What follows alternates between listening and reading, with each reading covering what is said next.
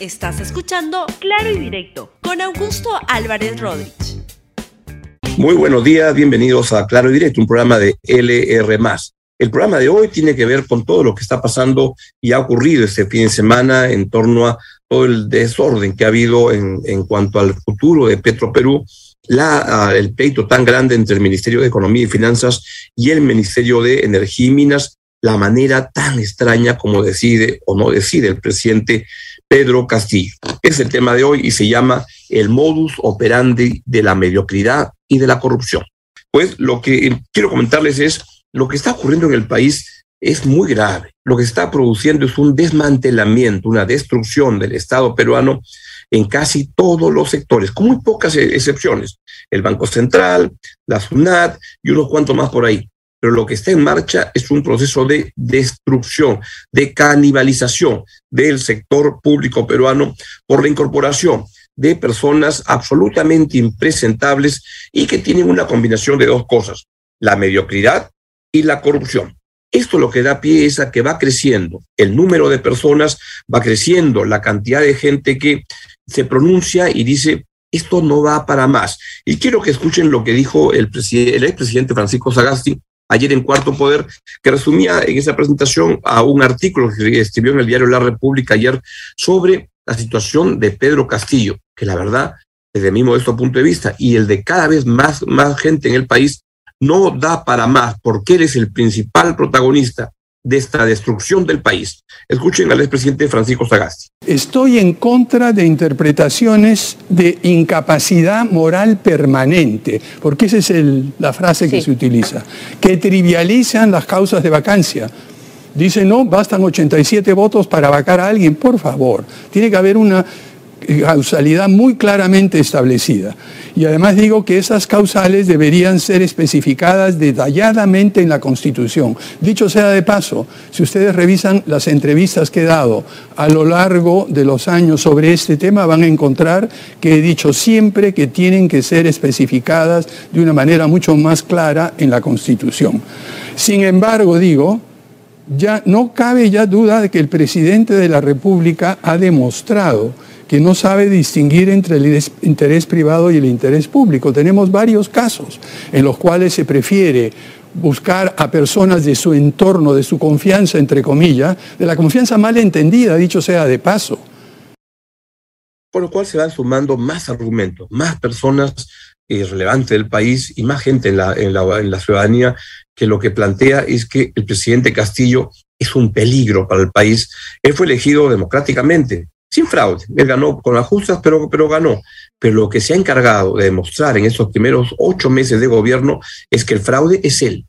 Es alguien que está no solo no preparado para gobernar, es que creo yo ya hay tantos errores que es que anda como con, con, con aire de como si fuera tonto y con eso justificar todo. No es ningún tonto. Lo que está en marcha es un desmantelamiento del país como consecuencia de una mezcla de mediocridad con corrupción. Petro Perú, lo que ha pasado este fin de semana ahí es una situación evidentemente que va en esa dirección. ¿Qué es lo que ocurrió? Lo que ha ocurrido es que desde el comienzo de este gobierno, yo lo he venido mencionando, comentando en este programa, me han llegado cartas de Petro Perú diciendo que no es así. Hoy en día ya es evidente que es así, en que ha entrado un directorio y un gerente general para levantarse en peso la empresa. Así es. Y la cara de ese señor Hugo Chávez Arevalo es el protagonista de este desmadre que, está, que ha estado ocurriendo y que sigue ocurriendo, porque no cambia, porque lo que hay es un modus operandi de esta mediocridad y esta corrupción que lo voy a explicar en este programa con varios ejemplos. Él ha estado haciendo lo que quiera, ha llevado la empresa a una situación calamitosa en términos financieros, tanto que las auditoras, una auditoría ah, seria como PricewaterhouseCoopers, se niega a auditarla, porque dice, acá hay un despelote que no se puede auditar. Junto con eso vienen las calificadoras, este, que lo que, este, como Fish, que, o como Standard Poor's también, que lo que señalan es que los bonos de la empresa son calificados hoy en día de bonos basura. O sea, nadie los compra, no sirven para absolutamente nada.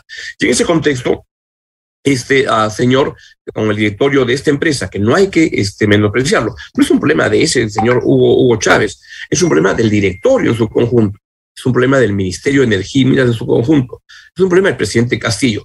Lo que querían era forzar a que el Ministerio de Economía le dé un respaldo público al, a, la gestión de Petro Perú. El Ministerio de Economía, que ha tenido un inicio un poco débil, ya se puso las pilas y ha dicho, no se puede aceptar eso. Y le dijo, no voy a darle este respaldo público. Lo querían llevar a una Junta General de Accionistas que era una encerrona para eso.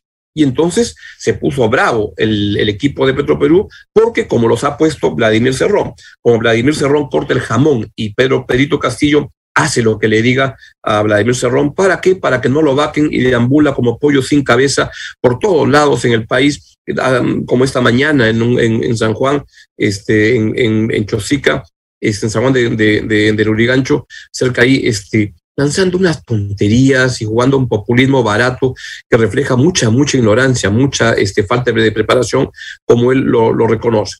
Bueno, Chávez dijo, voy a, yo me quedo hasta el final, yo me voy al día siguiente que se va el, el, el presidente. Bueno, ya fue tanto el problema que el día sábado se reunieron primero con el ministro Graham a las 7 de la mañana, luego se reunió con, el, con, con este señor Chávez y el equipo del Ministerio de Energía y Minas luego se reunió con el Contralor en la noche, luego se volvió a reunir con la pandilla que maneja Petro Perú y al final no le quedó otra al presidente Pedro Castillo que este, aceptar la, la salida de Hugo Chávez porque ya era de escándalo. Y Petro Perú anunció que Chávez presentó su, su renuncia. Eso en un contexto de este, cutra y media por todos lados. Ayer en el programa, en, el, en Latina, el programa Punto Final, en Panorama salen más indicios, más evidencias de cómo están robando en esta empresa. Y los estos reportajes abundan en todos los medios, han aparecido este tipo de este, menciones. Bueno, eso ha aparecido en el caso de Petro Perú y acá se cumple algo que ya se va viendo que, que es cómo responde el presidente Pedro Castillo. Trata de respaldar al ratero que tiene de, turno en uno de los de los de los de algún puesto público hasta que la cosa ya no da para más. Y entonces lo cambia. ¿Pero saben qué hace? Pone a alguien de la misma pandilla, pone a alguien del mismo grupo para que siga haciendo exactamente lo mismo. Y esto coincide con un problema de una enorme ignorancia. Uno de ellos es este señor Guido Bellido, que fue premier al comienzo del gobierno y que sacó este tuit diciendo que tenían que votar al ministerio, al ministro de Economía, porque hay un sabotaje a la implementación de la política del gobierno. La política del gobierno es robar y deteriorar el Estado. Robar y destruir el Estado. Es la combinación de mediocridad con corrupción. Esa es la política de Estado que defiende estos señores Guido Bellido, Vladimir Cerrón, y por supuesto que tienen ahí como este, como, como, como, como, ahí, como que da la cara Pedro Castillo, que sabe lo que está pasando. Porque en el caso de este, de Petro Perú, lo que ha habido es un bueno reportaje, por ejemplo, uno de Ricardo Sea, donde lo que demuestra es que Pedro Castillo despidió al primer ministro de Energía y Minas, al señor Iván Merino. ¿Por qué? Porque él quería cambiar a Chávez. Chávez era intocable hasta que ya el escándalo es tan grande que ya no lo puede sacar. Caso uno. Caso dos. El caso de, ¿recuerdan este ministro de eh, Trabajo, Barranzuela, que era otra vez un desastre de ministro y que lo que estaba haciendo era aplicar una agenda laboral absolutamente, este, absolutamente negativa para el país, pero no solo eso, era la de estar este, respaldando y apoyando a los sindicatos vinculados al Movadef, a Sendero Luminoso. Bueno, este, el señor Castillo lo defendió y lo defendió y lo defendió al final. ¿Saben cuándo se, este, se, se cayó? Se cayó cuando este señor tuvo la este, grandiosa idea de hacer una fiesta en el día de la canción criolla, cuando nadie podía hacer fiestas porque había un confinamiento total él hizo, por eso cayó. Vean este, la, la, la fiesta. ¿Tenemos el audio de la, de la fiesta?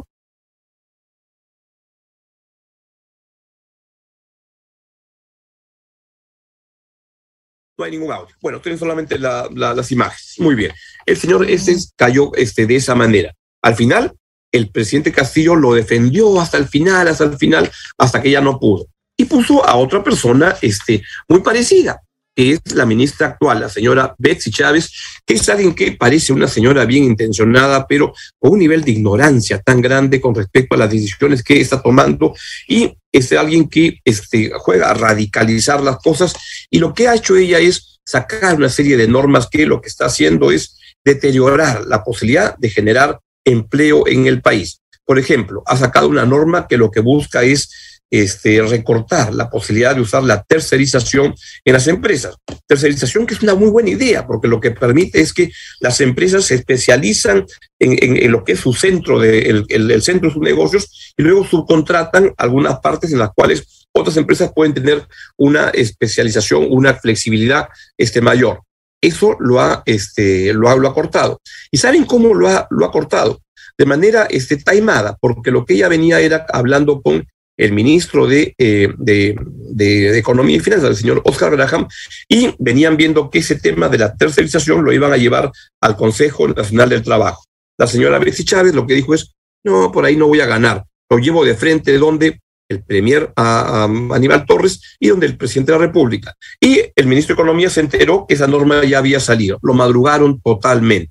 Y este, es tan absurdo que cuando un grupo de empresarios, representantes de gremios, han ido donde el premier Aníbal Torres para explicarle esto, el señor Torres ha dicho, ah, caramba, no sabía, este, no sabía lo que estaba pasando, qué terrible lo que ha ocurrido. ¿Cambia algo? Nada en absoluto. Cambian a la persona, pero sigue estando la misma gente, con la misma mentalidad y en muchos casos con muchas ganas de robar y robar y robar. Escuchen a la señora Betsy Chávez, que es una persona más radical del gobierno, cuando dice que este, quiere cambiar la constitución. Tenemos una constitución como resultado de un golpe de Estado y es la que un sector grueso, bueno, grueso de la derecha, pero quizás total de la derecha defiende, ¿no? Este, pero cuando les hablas de una asamblea constituyente de carácter democrático, ay no, eso no, me hace daño. Y bien lo has indicado, una asamblea constituyente tiene que venir del consenso nacional y hay una recolección firme firme en todo el país para que se pueda dar una constituyente, que tiene que llegar a dos millones y medio, tres millones de firmas, y se va a presentar a la RENIEC para su filtro, y eso lo está haciendo la población, ¿no? nuestra gente de manera organizada. Y si me preguntas mi posición, yo saludo ese gesto. Me parece importante, me parece vital. Y yo estoy convencida de que una asamblea constituyente es necesaria se ha dado el proceso en Chile, se viene dando y no ha significado que se cierre el Congreso de la República. Ya la Asamblea Constituyente ya pasó a, mejor vida. Es un gobierno que se enreda, que no puede hacer absolutamente nada dentro de su total caos. Ocurrió lo mismo en transportes y comunicaciones. Recuerdan que el ministro de lo que había estado del comienzo, el señor Juan Silva, muy criticado porque entregaba prebendas a los transportistas piratas, a los asesinos de las pistas. Y había una serie de chanchullos en marcha. Por ejemplo, en ese ministerio vendían los puestos de trabajo a este, alguna gente que se encargaba de venderlos a cinco mil soles, etcétera, y luego se encontraron muchos más problemas. El presidente de la República lo, lo respaldó, lo respaldó, lo respaldó, hasta que ya el escándalo era tan grande que en el Congreso de la República donde también prima la corrupción muy, muy grande, pues no querían ni siquiera censurarlo, no, no querían avanzar en esa línea. Fue tan grande el escándalo que ya lo iban a censurar un día por la presión popular y entonces el presidente dijo, lo cambio. ¿Y qué hizo? Puso a una persona del mismo equipo de este señor que se despedía muy fresco él, con mariachis, luego de haberse querido levantar el Ministerio de Transporte y Comunicaciones. Vea la ceremonia de cómo se quería, se, despidió ese señor.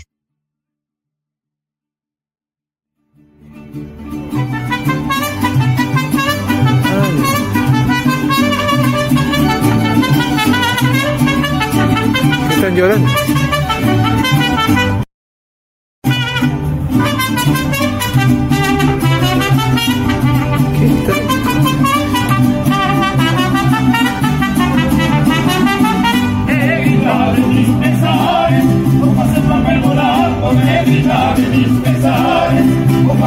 ¿Qué? ¿Así despiden? Sea malo, pero.